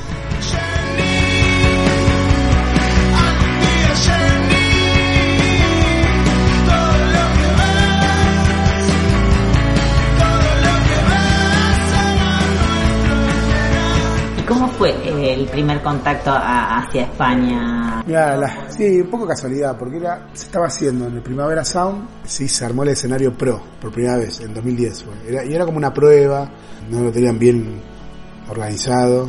No es que esté mal organizado, ¿no? suena mal, pero lo estaban probando por primera vez, ¿no? Era como una especie de, de prototipo en prueba. Y habían invitado a, Brasil, va- varios países, pero por parte de Brasil, nuestro manager, tenemos dos managers de la parte internacional, que es Pablo y Silvi, Silvi es brasilera, y una de las bandas brasileras que iba a tocar no quería venir, porque era todo como muy así nomás y no, no pagaban pasajes, nada, ¿no? Pero era, estaba bueno tocar en el primer Sound. Y ahí surgió la posibilidad de nosotros emparchar eso, una cosa así medio extraña de rebote, y vinimos, tocamos, la primera que tocamos en Europa fue en el primer Sound, me acuerdo a las 7 de la tarde, ahí en un escenario estaba al lado del Mediterráneo, pegadito al agua, y se de gente, ¿no? Y curioso, ¿no? Porque muy, muy pocos nos conocían, y me acuerdo de eso, ¿no? Que se generó una conexión ahí con la gente fuerte, como que fue un show así bien, bien recibido, y eso fue el, el comienzo, ¿no? Los mismos propios del Primavera lo, nos vieron, les gustó, nos programaron para el año siguiente, 2011, también ahí hubo propuestas para editar el disco, como que todo muy de golpe empezó, viste, a generar cosas, empezamos a venir casi todos los años, una vez por año venimos a Europa. Hoy voy a salir a buscar todo lo que comienzos, como todo comienzo, siempre fue, no sé, leí alguna cosa. Sí, sí. Caótica. Oh, mal, mal. Totalmente, porque además esa primera gira era el Primavera Sound, eso nos volvió loco. Che, vamos a tocar en el Primavera Sound, genial, felices de la vida. Ya que íbamos a hacer todo el gasto, toda la inversión de, de venir a Europa, dijimos, bueno, organicemos una gira, pasemos a tocar por ahí, a otra ciudad, de Madrid, ¿viste? Pero todo muy al tuntum, sin nada, sin contacto, todo armado por nosotros, por mail. Y me acuerdo tocamos en Valencia porque vimos un video de YouTube de una banda que hacía un cover nuestro, para dar. Estoy arriba de mi casa con un rifle. Ahora estoy arriba de mi casa con un rifle. les escribimos, le dijimos, che, vamos a ir para allá, tan chochos, ¿viste? Porque a ellos les gustaba, pero como una rareza, ¿viste? De una banda que les gustaba del otro lado del océano. Y así se dio. Jorge, me acuerdo, Jorge Radar nos armó otra fecha en otra ciudad. Hicimos toda una gira media aventurera. También nos fuimos para Francia, donde teníamos un amigo.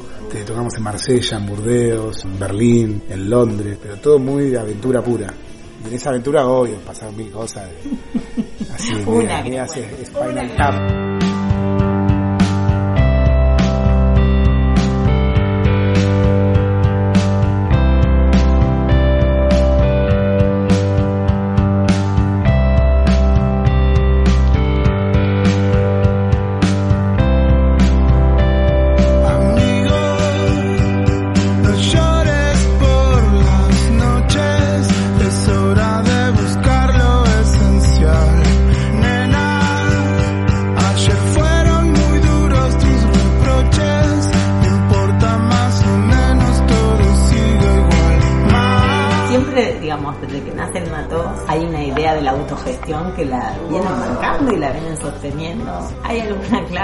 Eso? Uno que hace trabajo sobre la autogestión y demás. es que para mí el que está enamorado de un proyecto, como vos puedes tocar de eso, o alguien de una banda, o cualquier tipo de proyecto independiente, como que se da cuenta, ¿no? Cuando algo te gusta mucho, sí o sí lo vas a terminar haciendo, por más que te lleve mucho esfuerzo, por más que sea complicado. Eso es lo más importante para mí. Cuando uno está enloquecido con algo, juntarse con otros que estén así, igual de enamorados y que van a dejar todo, por eso, ¿no? Por lo artístico, por, una idea, por un plan, por un proyecto que, que te haga sentir feliz. Por ahí en paralelo tendrás tus trabajos, ciertas cosas que son las que te van a mantener, porque bueno, así es la vida, hay que pagar cosas todo el tiempo, pero cuando uno cree en algo realmente muy profundamente, eso lo termina haciendo, y si no es porque quizás no, no te gustaba tanto.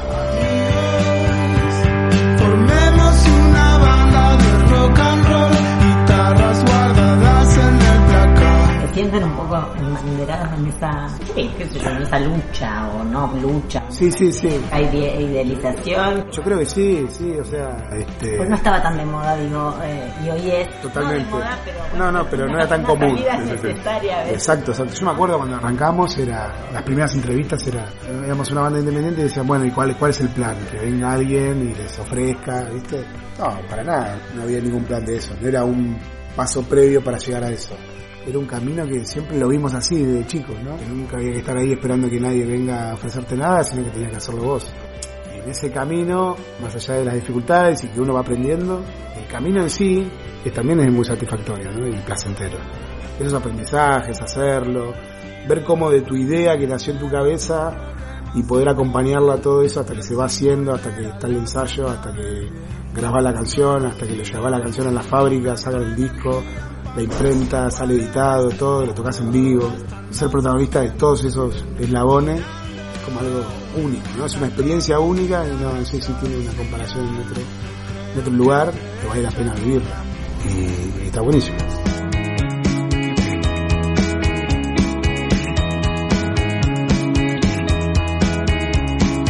Ah, paso todo el día pensando en vos.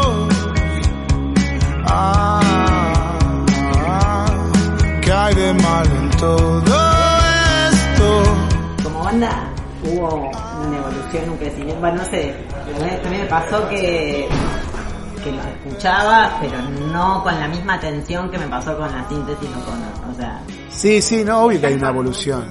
Pero sí, obvio, son muchos años juntos y, siempre eh, comprometidos con toda esa parte. Siempre fuimos los productores de nuestros discos, entonces es algo que, no- que nos copa hacer. Más allá de la composición, es de darle toda esa, esa identidad a las canciones, el sonido, cómo hacerlo, los arreglos, todo. A veces a mí me cuesta hablar de evolución y que quede como que este disco evidentemente se lo podría describir como que es más complejo, tiene más partes, más detalles, hay trabajo en el sonido que acompaña esa idea conceptual de cierta complejidad, de ciertas texturas. Sentíamos que era mejor si estaban en un registro así más cálido, más, más cristalino, por decir de alguna manera. Pero no me gusta que quede como que esto que lo complejo es mejor que lo simple, ¿no? Eso que por ahí los primeros discos que eran mucho más crudos, más más más y más más urgentes, digamos, no, no- no es que eran peores, ¿no? Era en ese momento buscábamos eso, ahora buscamos esto y la evolución es eso, es siempre ir a la par de lo que uno en ese momento quiere hacer, ¿viste? No, no traicionarse a sí mismo y ir siempre explorando, ¿no? Y divertirse haciéndolo. Pensé que habías preguntado por mí.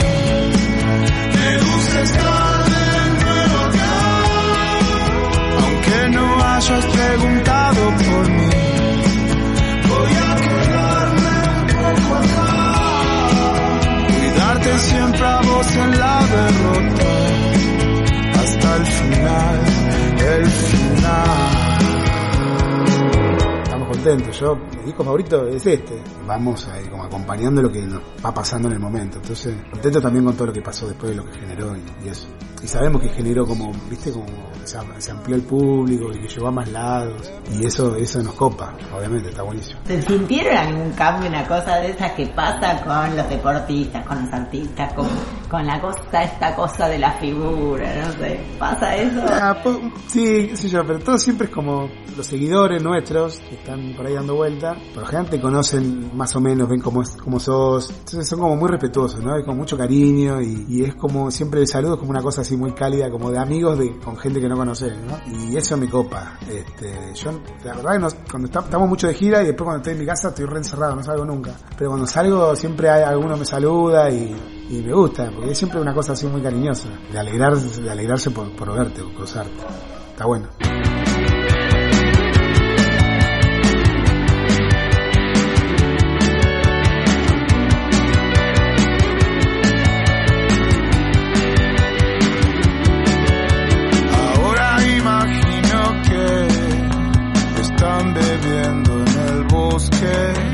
Ángel Carmona, periodista español, Bueno, yo ya lo he comentado alguna vez que El Mató a un Policía Motorizado es mi equipo favorito de fútbol. Lo digo porque sus canciones para mí tienen una cosa canchera, que eso es una cosa muy argentina, pero precisamente yo creo que ellos son poco cancheros para lo cancheros que son muchos grupos argentinos, ¿no? Hay algo en mí que se libera cuando escucha las canciones de Santiago Motorizado. Me hizo gracia porque de, las fotos, mira que, que pasó gente por el último Vida Festival, pero yo quise subir la foto abrazado a Santiago Motorizado porque fue el concierto que más gocé en lo personal fui solo. En este caso nosotros tenemos que hacer retransmisiones, yo me, ahí no, no eh, estaba liberado y me fui adelante, ¿no? A, a- a escuchar y a disfrutar de las canciones, ¿no? En las cuales entras ahí como en un bucle, ¿no? Cuando se repiten las letras, ya sean las de, las, las de los primeros discos, ¿no? Como bueno, decir la síntesis O'Connor, pero bueno, ha llegado ahora mismo una relectura de ese disco que también está eh, bastante curiosa. Para mí, es que mira, estoy aquí mirando aquí los, los discos, los tengo aquí en, en la repisa. Los discos de, del Policía Motorizado es eso, ¿no? Es, es energía, es, es sentirme dentro de, de, de, de- de una tribu, ¿no? En la cual lo puedes conseguir, ¿no? O sea, hay una canción que es Ahora imagino cosas,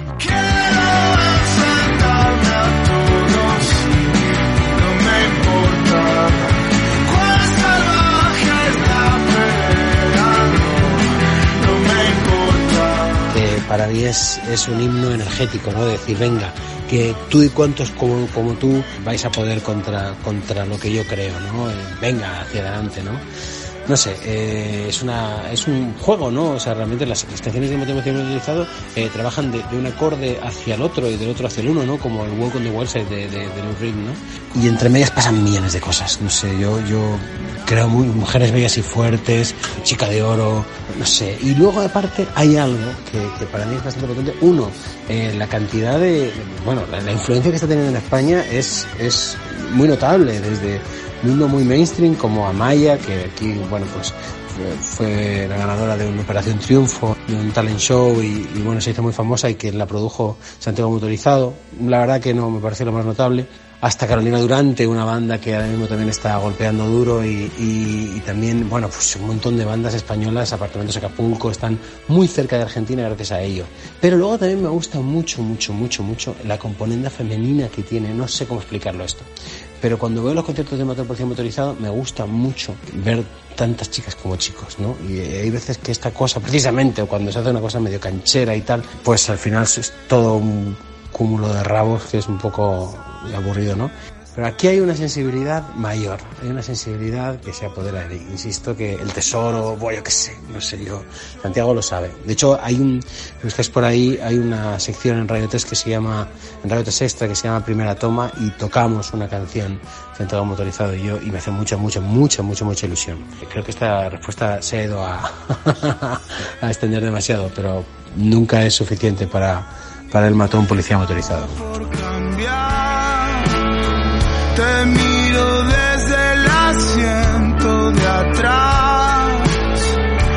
Tu novio es un sujeto tan agradable, pero nunca para de hablar.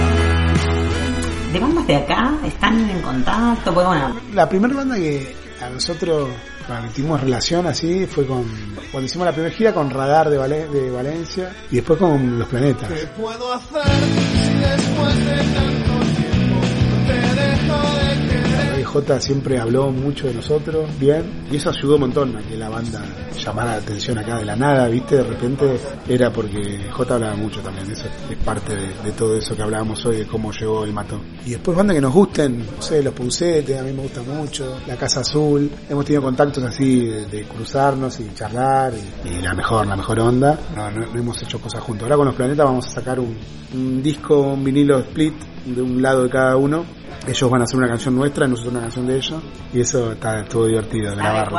Este, no sé si puedo decirlo, igual te digo, después. Si está bien, lo hicimos nosotros, de los planetas, y ellos hicieron una vía de reserva.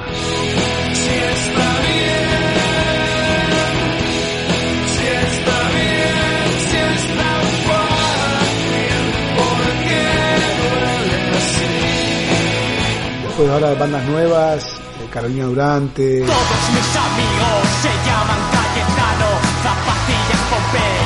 Alguno tiene barco, siempre tres botones desabrochados. Menudo pedazo Cariño, eh, son bandas que nos copa, Axolotes Mexicanos, una banda nueva que está muy buena. Sí, Hidrogenes, otra banda que toca no sé si hoy o mañana, acá en el festival que está buenísima también. Ritmo de sus golpecitos, tac, tic, toc, tac. Es un dúo así de pop medio electrónico, tiene unas letras increíbles, es, es espectacular. Para nunca separarnos y se El concepto que tienen eh, en España de la música argentina, ¿qué te parece hoy? ¿Cómo está? Digamos, ¿Lo has podido charlar con alguien? Bueno, es difícil porque, no sé, es algo muy general, no sé qué, conocen, viste, como que a, pesar de, las nuevas comunicaciones y todas estas cosas que hicieron más fácil el intercambio, todavía falta, ¿no? Que haya un intercambio fluido. Por ahí lo que puedo hablar con, un poco más de entendimiento es que es lo que pasa en Argentina con las bandas españolas, ¿no? Que, que falta, viste, que entre. O sea, sí son conocidos Sabina, Serrat, la, oreja de Van Gogh, ponele, pero después bandas como Los Planetas, viste que acá es una super banda y allá no, no, viste, no son tan conocidos. A mí me da un poco de pena. Y a veces siento que a veces, que por ahí no, pasa tanto al revés. Sí pasa que a las bandas argentinas les cuesta por ahí un poco llegar, pero cuando llegan eh, reciben mm, más atención, ¿no? Como, más respeto eh, acá en España. Noto que también el, público español y la prensa especializada es como un poco más conocedora, ¿viste? No quiero sonar mal, pero las veces que nos han hecho reseñas de nuestros discos acá en España, le sacan la ficha a todo, ¿viste? Escriben bien, este, tienen mucha cultura musical. También están en Europa y quizás a veces es una ventaja estar como un poco en el centro de, de por donde pasan todas las cosas, ¿no? Eh, Viste, en Argentina a veces cuestan que lleguen bandas, que lleguen... La información hoy está al alcance de la mano, ¿no? Pero cuando llega una banda y toca en vivo y toca en Buenos Aires y genera el evento en sí, el hecho, eso impulsa un montón de cosas, ¿no? Y eso a veces cuesta, porque no, por las crisis, porque estamos lejos, porque... Pero bueno, en general el público español es como y sobre todo el público así indie, por decirlo de alguna manera, es como muy culto, ¿no? Y, y muy conocedor de muchas cosas y te saca la ficha enseguida, pero bien, ¿no? No le digo como algo. Y eso a mí me genera un placer, ¿no? Eh, Leo devoluciones de alguien que está realmente compenetrado con lo que con lo que estamos haciendo, ¿no? Y eso me, me copa. ¿Eras profesor de, de arte? Sí, de maestro en escuela primaria de plástica. Salí con. Yo estudié en secundario Bellas Artes, en La Plata, y salías, en esa época ahora ya no, pero salías con el título de maestro especial de plástica solo hasta séptimo grado. ¿no? Y sí, los primeros años de la banda era un buen trabajo porque podía trabajar tres semanas, no comprometía los fines de semana, y después tenía vacaciones de invierno, vacaciones de verano, tenía tiempo libre como para, para giras. Y fue una experiencia re linda. Yo hice una, me acuerdo, tuve el cargo de, ¿cómo se llama? De provisional, el titular no, no estaba, una escuela ahí en la periferia de La Plata, y con nenes de cuarto grado y sexto grado, que eran súper salvajes, en- así a priori, ¿no? Pobrecitos, viste, que viven una realidad ahí, que viven ahí en la villa, ahí, está ahí en la periferia de La Plata, que viven una realidad muy, muy difícil, que uno no la puede imaginar, la puede más o menos entender, pero no, no se la puede poner, viste, lo que, como lo que piensa un de cuarto grado con toda la realidad que vive día a día. Pero así todo, me acuerdo que los, los demás maestros se, se morían de envidia porque la- yo le daba unas clases, tampoco que hacía algo muy espectacular, ¿no? Pero le daba unas clases muy puntuales que los chicos se copaban, se copaban tanto, que están todos en silencio y todos dibujando y todos súper encantados, que es como un poco el objetivo de la clase de arte, ¿no? Que, que, que, que- estén gustosos de hacerlo. Porque yo me acuerdo que cuando era chico la clase de arte era como casi hora libre, no hacías nada, no te importaba. Pero bueno, en esa, en ese momento de recreación, que encuentren algo que les cope y ya para mí me dejaba una satisfacción enorme. Pero no tenían con qué compararlo, ¿viste? Y los maestros, la maestra venían y decían, no, esto es espectacular, no, no pasa nunca. Estamos peleando con estos nenes todos los días. Y cuando en la clase de arte se ponen así, yo me moría. Y los nenitos así, todo y todo, toda su, su energía, viste, eran súper tiernos y era lo mejor, viste. Y fue muy divertido hasta, hasta que lo hice. La verdad la pasé muy bien.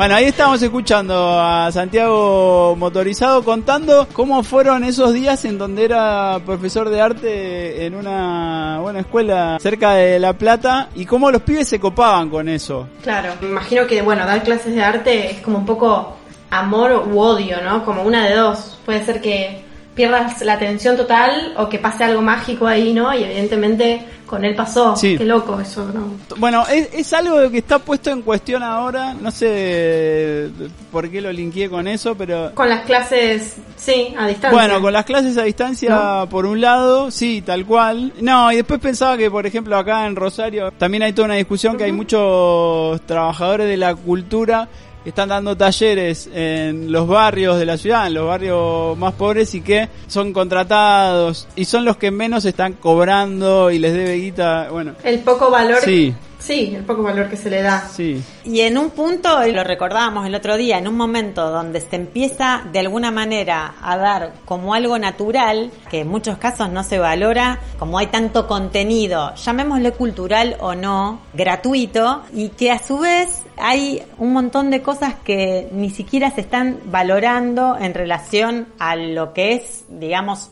aguantar una situación de aislamiento físico y todo lo que nos está, digamos, ayudando a esta supervivencia de superar lo cotidiano, Claro. los contenidos culturales, Sí, ¿no? de una. Y que de un momento para otro dejan sin laburo a mucha gente, no les renuevan contratos y después, por otro lado, no la típica paradoja, son todos los contenidos que nos ayudan a ser humanos, a ser mejores personas. No sé, para mí es tan claro la dignidad de la vida a través de la cultura. Sí, no, hay algo del, orden de lo sensible, para ponernos teóricos, o de, de- vuelvo a la percepción, hay algo que es irreemplazable, hay una construcción de la propia historia, de la propia identidad que se va haciendo en esos espacios comunes. Creo que un poco lo que tenemos que buscar, o un poco la conclusión a la que estoy llegando estos días, es una especie de diálogo, de sostener un diálogo, porque se pierde esta eh, frescura, ¿no? Y, y nos vamos quedando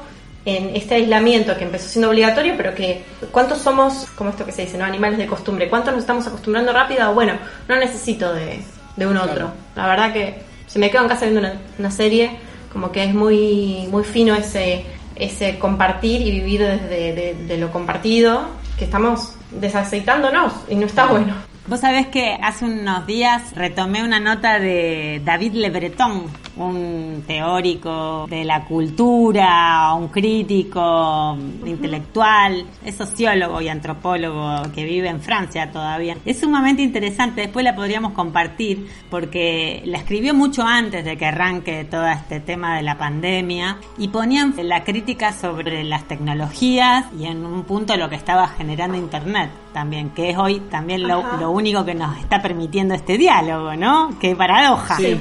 Qué paradoja. Para mí el cuerpo está en el centro de las preocupaciones de innumerables occidentales. En los últimos años se desarrolló un mercado del cuerpo que alimenta una preocupación por la apariencia, la juventud, la seducción, la belleza, la delgadez.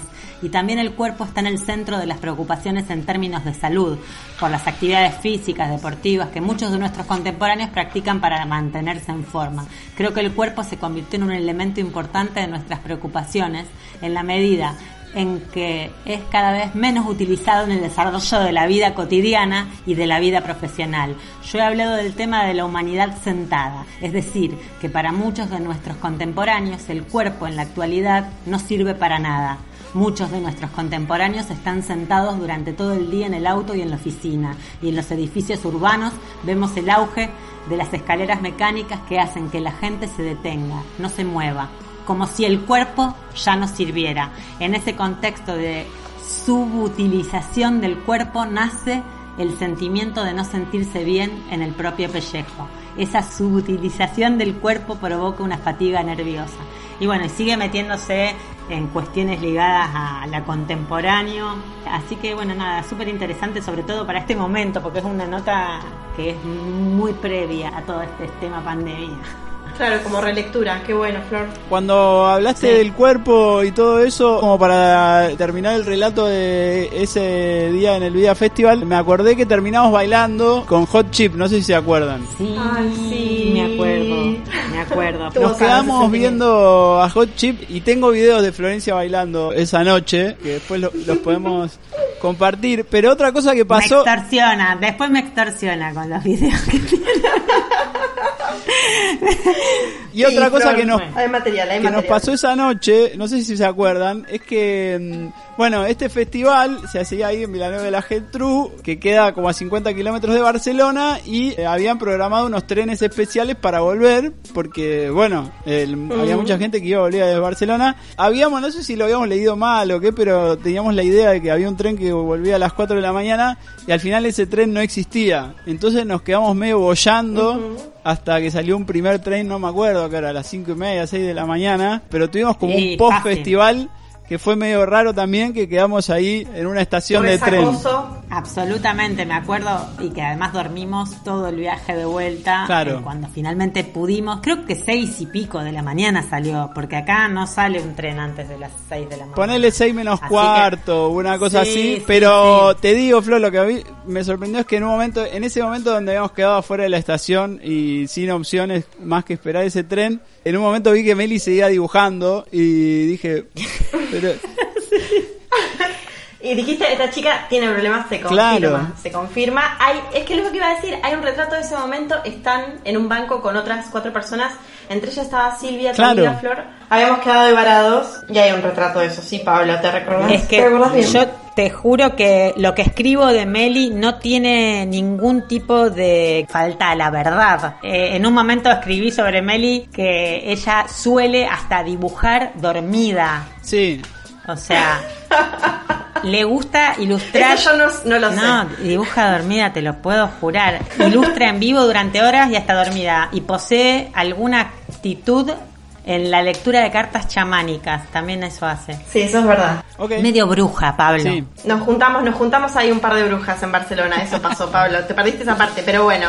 Bueno. Cuando nos juntemos de vuelta te Ya nos vamos a juntar de vuelta, chicas. Bueno, estamos llegando al final de mm, este programa. Si quieren lo terminamos con Hot Chip, así hacemos el arco entero. Antes preguntarle, mm, primero Flor, la web de Feminieta está eh, así como a full últimamente. Uy, Pablo, es que me agarró cuarentena, ¿qué querés que te diga? O sea, le puse toda la libido ahí. En estos días estuvimos cargando material nuevo, la verdad que contentas, tratando de activar esta red colectiva con ilustradoras, escritoras, periodistas, muchas participaciones de rosarinas, rosarinos. En lo último que hemos colgado hay notas de Fernanda Blasco, de Virgia Cosa, de Lucía Rodríguez, que Sí. escribió una poesía inédita que es hermosísima, hermosísima, me encantó. Imposible Alemania y otros versos de Luelú, también sobre amor romántico, reflexiones sobre el amor romántico, patriarcado y, este aislamiento.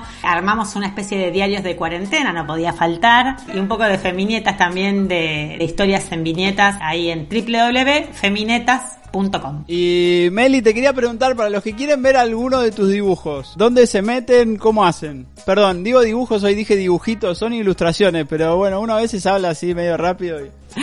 Está bien, se entiende, se entiende que es lo importante. En el Instagram, más que nada, ahí estoy siempre subiendo cositas. Y bueno, yo también me gustaría compartirles los libros que publiqué, digamos, ilustrados Sí. niñes. Los primeros fueron con muchas nueces, que es donde trabajo ahora.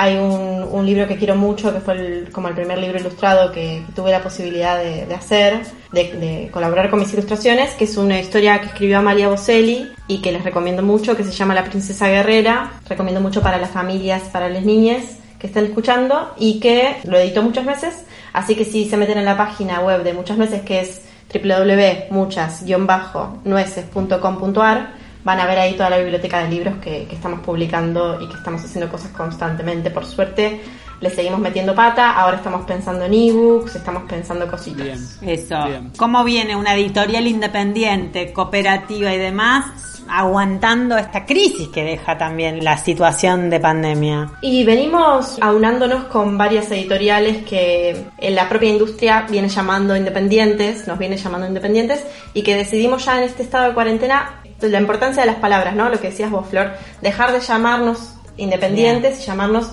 al menos interdependientes. De una. Para dar esta noción de que sí, estaremos sueltas porque tenemos catálogos muy específicos, pero dependemos totalmente de lo colectivo y con otra lógica que se escapa a la competencia editorial, digamos, porque la verdad es que nos venimos sosteniendo a la hora de la distribución, del armar ferias alternativas, del decir, bueno, ocupamos la calle para con tal motivo y estamos ahí con los libros, cargando, o sea, desde lo micro hasta lo macro, la verdad es que es un sistema de editoriales que estamos intercomunicadas. Así que estamos en esas, inventando nuevas formas que nos, nos llevamos bien con ese inventar, así que podemos decir que estamos felices con, con la crisis en Bien. general. Bueno, hay que seguir Bien, inventando.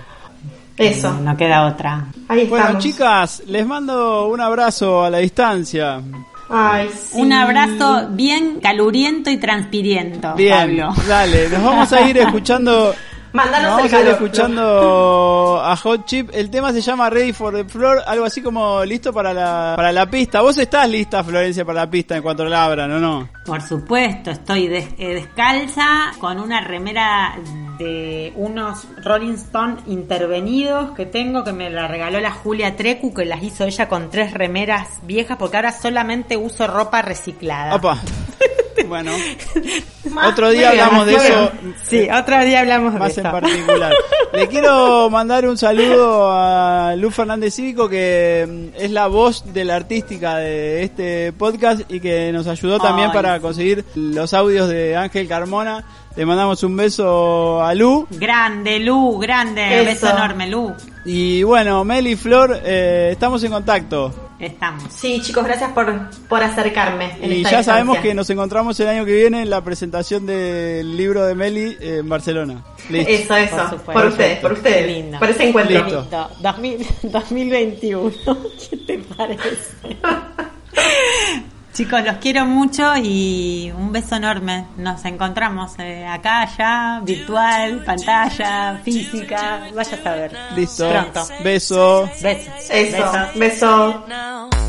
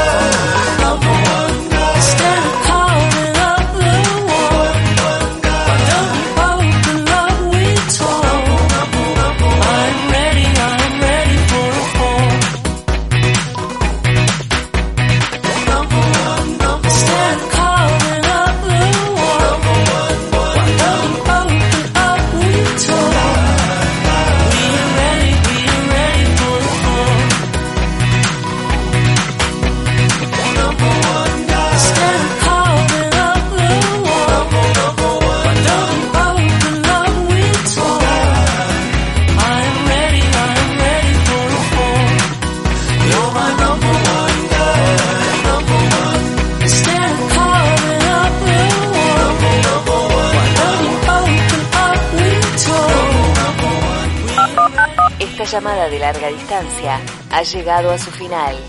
Por favor, manténgase a la espera que próximamente le informaremos sobre siguientes episodios.